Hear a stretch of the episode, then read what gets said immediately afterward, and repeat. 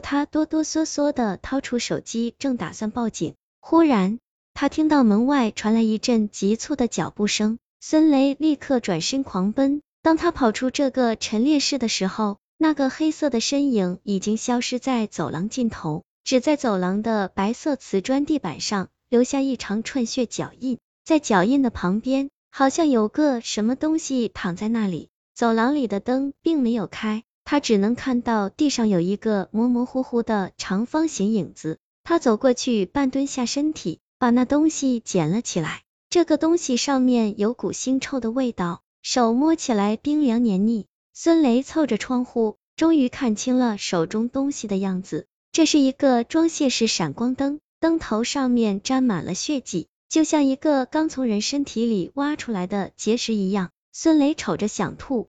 他仔细看了看闪光灯的型号和外观，叫得有些眼熟，仿佛是在哪里见过似的。可是具体归谁所有，他又完全想不起来。这里怎么会有这东西呢？肯定是杀死守门老人的凶手留下来的。于是孙俪把它包在手帕里，小心翼翼的装进口袋。他反身走回盛放老人尸体的那个资料室，大致翻看了一下。并没有找到有关那具女尸的任何资料，看来那个资料被凶手拿走了，而且这个老人也同时被他灭口。眼看唾手可得的真相再次埋入迷雾之中，孙雷愤恨难平，用拳头砸了身边盛放老人尸体的玻璃罐一下。就在他走神的时候，老人的嘴忽然张开了，溶液马上涌了进去。不一会儿，从老人的口腔里。挑出一张折成口香糖状的纸条来，那是什么东西？老人临死都要藏在嘴巴里。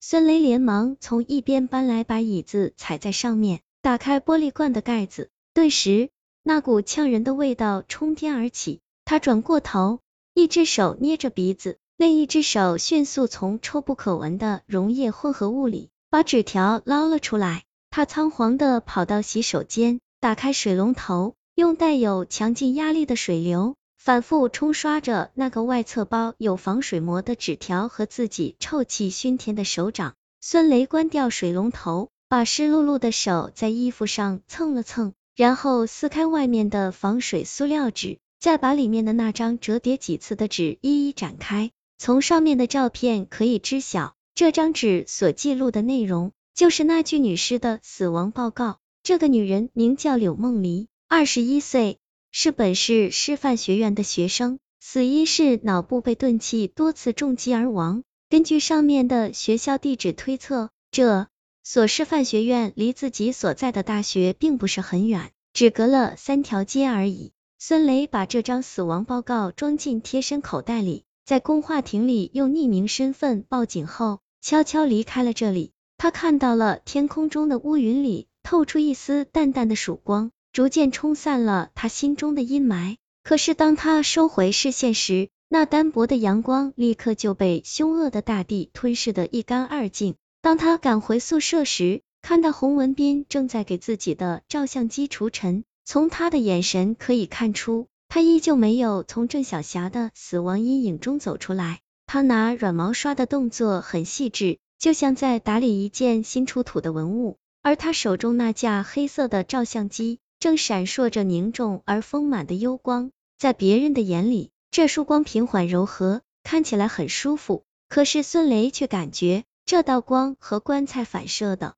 光是如此相似，以至于他周围流动的空气中也夹杂了些许尸臭和死亡气息。照相机的各个部件和清洁工具摆放了满满一桌，唯独没有闪光灯的影子。孙雷不由自主的紧捏住口袋中的闪光灯，心猛然抖了一下。文斌，你的闪光灯到哪去了？孙雷小心翼翼的问他。洪文斌擦拭照相机的手蓦地停住了，缓缓抬起头来，歪着脖子审视着孙雷的脸，露出一个略带僵硬的笑容。你问这个干什么？孙雷觉得那个笑容里没有一丝人气，反而充满了阴森和不可知的危险。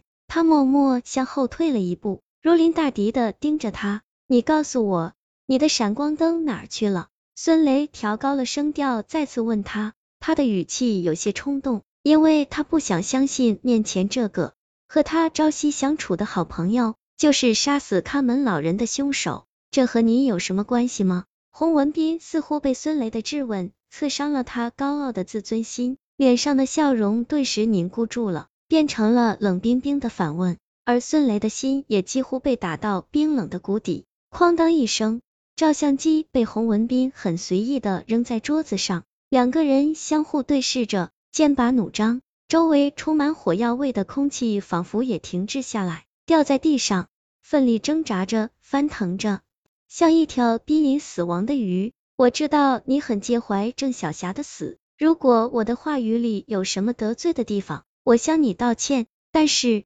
我必须知道你的闪光灯现在在什么地方，这对我很重要。短暂的沉默过后，孙雷首先张口了，他的语气很诚恳，也没有原先的咄咄逼人。丢了。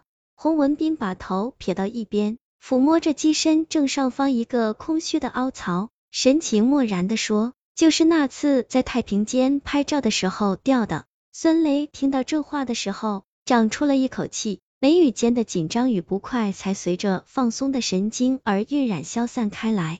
他从兜里掏出那个捡到的闪光灯，扣在洪文斌面前说：“这是你丢的那个闪光灯吗？”洪文斌用纸巾把闪光灯上面沾着的腥臭粘液擦掉后看了看，肯定的说：“虽然型号和我的一样，但这绝对不是我的闪光灯。我的闪光灯后面有一个用指甲划出来的字母 H。”而这个却干干净净，很明显不是。突然，他蓦地意识到了什么，再次闻了闻纸巾上的味道，用一种很怪异的眼光打量着孙雷，好像他们根本不认识似的。半晌，洪文斌才从喉咙深处发出几个有些惊诧的嗓音：“这个闪光灯你是在哪里捡的？”太平间。说出这三个字的时候，孙雷又想起了器官陈列室里。那个死状恐怖的老人，心中的恐惧随着颤音逶迤而出，就像一条爬行的毒蛇。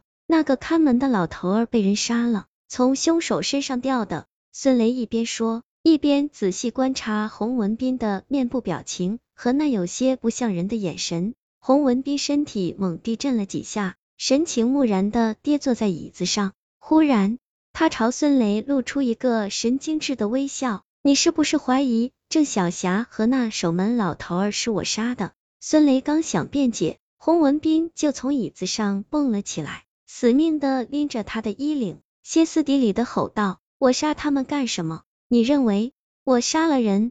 拿出证据来啊！你刚才说话的口吻是什么意思？审犯人吗？”洪文斌用力把孙雷推倒在地，怒气冲冲的摔门出去。孙雷怔怔的望着他的背影。知道自己和他的友情算是彻底破裂了。